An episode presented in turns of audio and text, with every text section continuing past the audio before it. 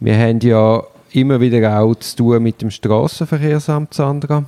Mhm. Wie sind so deine Erfahrungen mit dem Straßenverkehrsamt? Ja, ich habe sicher schon ein paar positive gehabt jetzt in den letzten Erzähl. Wochen. ich, oder ich meine vielleicht mehr, keine Erfahrungen sind gute Erfahrungen. Das ja, oder wenn sie mal Nein. so handeln, wie man das sich vorstellt. Ja. Nein, ähm, ja, jetzt die letzten zwei sind eben eher ein bisschen konfliktbelastete Begegnungen gewesen. Da ist zum Ganz einen, nett Ausdruck. Nein, das war zum einen so, gewesen, dass ähm, bei einem Mandant von uns, der immer Haarproben abgeben muss, dort hat man plötzlich Betäubungsmittel können anweisen Ganz fies vielleicht noch schnell, das Mittel ist erst seit dem Juli 2019 überhaupt auf der Betäubungsmittelliste. Vorher wäre das eben ganz ein anderes gelagertes ja, Problem. Ja, es ist Ketamin, ja. Genau. Ähm, und dann hat er eben nach dieser Messung noch das Telefon auch bekommen, weil man hat dann noch gedacht, ja, vielleicht lässt sich das erklären. Und dann ist er nach dem Telefonat sehr nervös geworden und hat gefunden, hey, ich komme gerade da und, und dass wir etwas machen können.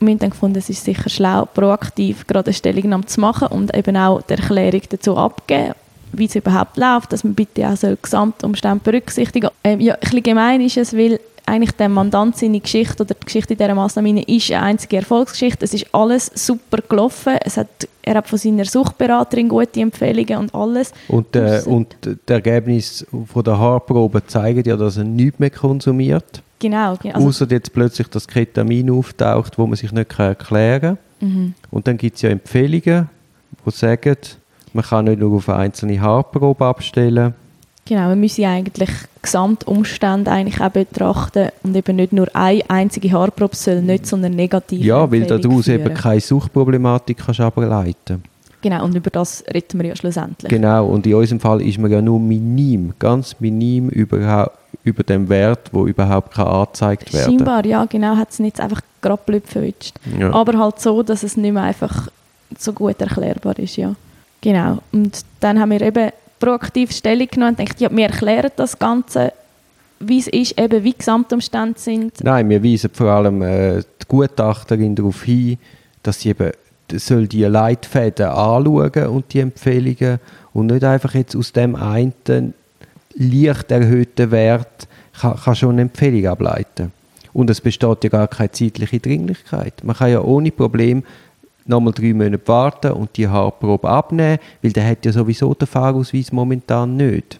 Genau, ja. Bevor man mit einem negativen Bescheid kommt. Aber die Gutachterin, um es kurz zu machen, hat jetzt, obwohl wir ihr geschrieben haben, das nicht beachtet und hat jetzt quasi ihre Empfehlung rausgelassen, Fahreignung zu verneinen, Übungsabbruch, zurück auf Start. Genau, und ein bisschen befremdend ist eben wirklich, es ist gerade um den einzigen, um die einzige Probe und alles andere spricht sehr für ihn und für eine Abstinenz vom Ganzen. Also, ja, er hat offensichtlich keine Suchtproblematik mehr, mhm. aber man hat irgendeinen Ketamin-Mini-Wert, den man nicht erklären kann. Genau, genau. Und wenn man nochmal eine Probe macht, könnte man schauen, aha, ist wirklich eine Ketamin-Problematik oder ist vielleicht irgendeine Verunreinigung vom Messinstrument? Wir wissen es nicht. nicht wissen, ja, genau. Ja, jedenfalls die Bereitschaft zu dem ist nicht so da gewesen. Sie hat dann eine negative Empfehlung abgegeben jetzt. Genau. Und was mich so nervt, vom Rechtsmedizinischen Institut kommt eine Empfehlung und das setzt es immer um. Du kannst schreiben, kannst machen, was du willst, selbst wenn du komplett im Recht bist. Selbst wenn das Rechtsmedizinische Institut sagt, oh ja, da haben wir wirklich einen Fehler gemacht, habe ich auch schon erlebt, dann tut die Sachbearbeiterin im Straßenverkehrsamt gemäß Katalog vor. A, keine Empfehlung. A, Fahreignung ist nicht gegeben. A, ergo das Ergebnis. Und das regt mich so auf, dass die Leute dort, dann ist glaube verboten worden zu denken. Oh je, hoffen wir es mal nicht, ja. Nein, aber der Eindruck macht es ein bisschen und ich finde das so schade, weil irgendwie, äh, dann könnte das Rechtsinstitut auch gerade selber die Verfügungen rauslassen. Dann braucht es ja gar nicht noch einen Sachbearbeiter als Zwischenscharnier. Ja, vielleicht wäre das fast gäbiger, ja. Ich weiß es nicht. Ja, ich, ich weiß halt auch nicht, was Qualifikationen sind, dass man dort arbeiten darf. Aber oft dunkelt es mir, es ist, nicht, es ist, ist dort nicht gefragt, dass man ähm, Eigenkompetenz etwas kann entscheiden kann, sondern es ist wirklich ein Abarbeiten gemäß Leitlinie, interner Leitlinie. Jetzt können wir uns ja mal überraschen lassen. Wir haben von Ihnen jetzt ja noch keinen Bescheid bekommen. Vielleicht haben wir jemanden super Kompetenz verwünscht. Ja, das große Problem ist, der Rechtsstaat spielt nicht. Natürlich können wir nachher eine Beschwerde machen. Aber bis, äh, bis die entschieden ist, geht es acht Monate. Also schlussendlich bist du als Betroffener gezwungen, weil, der, weil es viel zu langsam funktioniert, die Rechtsmittelinstanzen, bist du gezwungen, zum eigentlich immer nachzugeben, weil du dann schneller zum Fahrausweis kommst als in acht Monaten, allenfalls gewinnen, aber die acht Monate fahrst du dann eben nicht Auto. Ja, das ist Also durch das ist jede Fehlerkultur verhindert. Und ich verstehe das nicht bei Ämtern, weil die, müssen, die wollen ja gut sein und die wollen funktionieren und entsprechend müssen sie ja schauen, dass sie auch etwas lernen. ja. Fehler passieren, auch ein Amt ist nicht fehlerfrei. Wir alle nicht, von dem her. Ja, natürlich, wir auch nicht. Aber wir sind, wir sind in einem Haifischbecken mit anderen Anwälten, mit Gericht, mit Staatsanwälten. Uns, wenn man einen Fehler macht, wird das knallhart immer die rote Karte vor Augen geführt oder die gelbe oder weiß ich was. Aber ich verstehe nicht, warum das bei Ämtern, warum man das nicht auch sucht, ein bisschen Wind von außen. Ja, und dann haben wir noch einen zweiten Fall. Der ist eigentlich noch viel absurder als der erste, ja. Ja, ich habe gerade wieder einen höheren Puls. Ja. Ich, ich glaube, ich erzähle in dem Fall schnell. ähm, es ist ja so, dass wir, also wir haben einen Strafbefehl bekommen, oder eine Mandantin von uns, und äh, wir haben dann gefunden, ja, weil sie leider schon betroffen ist vom Fahrverbot, wirklich jetzt seit mehreren Monaten und Also auf Platz, auf. Platz hat man ihr ein Fahrverbot ausgesprochen. Genau, genau. Und dann irgendwann ist das halt dann weitergegangen und, Und dann jetzt hat es einen es Strafbefehl, gegeben. Ja, genau.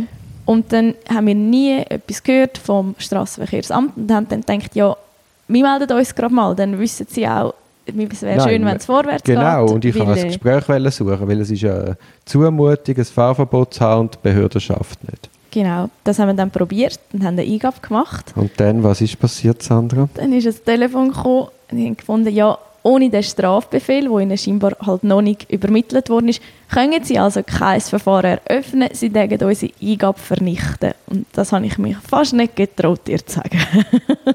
Sie tagen unsere Eingabe schreddern. Ja. Also, man hat ein Fahrverbot. Die Behörde hat scheinbar kein Verfahren eröffnet, aber ein Fahrverbot ausgesprochen. Schon mal ganz komisch. Und dann kann man es nicht zuweisen, erfahrt aber von so einem Fall und von dieser Person.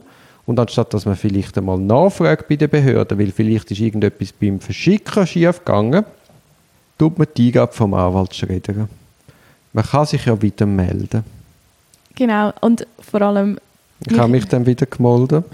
ja, Ich hoffe, die Person muss jetzt das Leben lang ein Hörgerät benutzen. ich gehe davon aus. Und wir haben ja dann auch noch schriftlich nachdoppelt und haben verlangt, dass die vorgesetzte Person anläutet.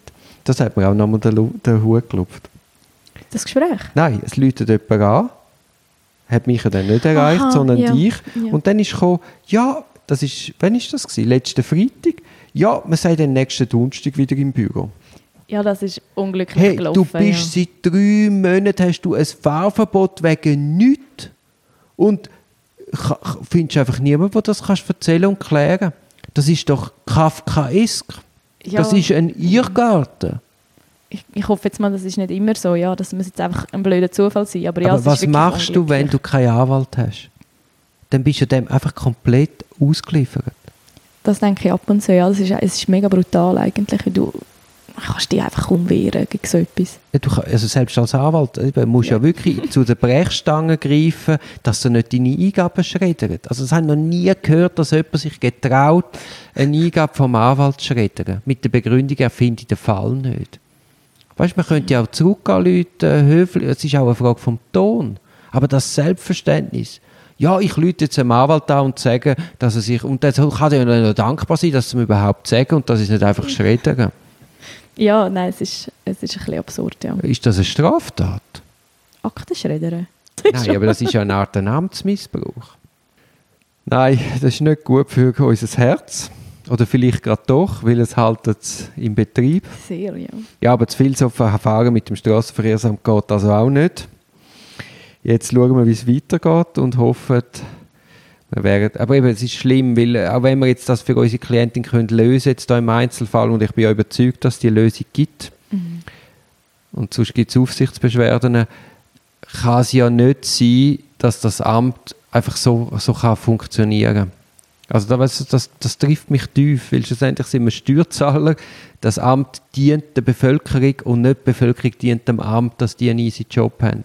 Und dass man überhaupt so einen Moloch schafft, wo der Rechtsschutz nicht funktioniert, Rechtsmittel nicht funktioniert, das, das, das, das ja, da hat die Politik versagt. So, also Sandra, es ist spät, halb sieben, wir noch im Büro. Jetzt gehen wir. Jetzt haben wir ihn im Sack, den Podcast, und gehen. Also, schönen, schönen Abend. Abend.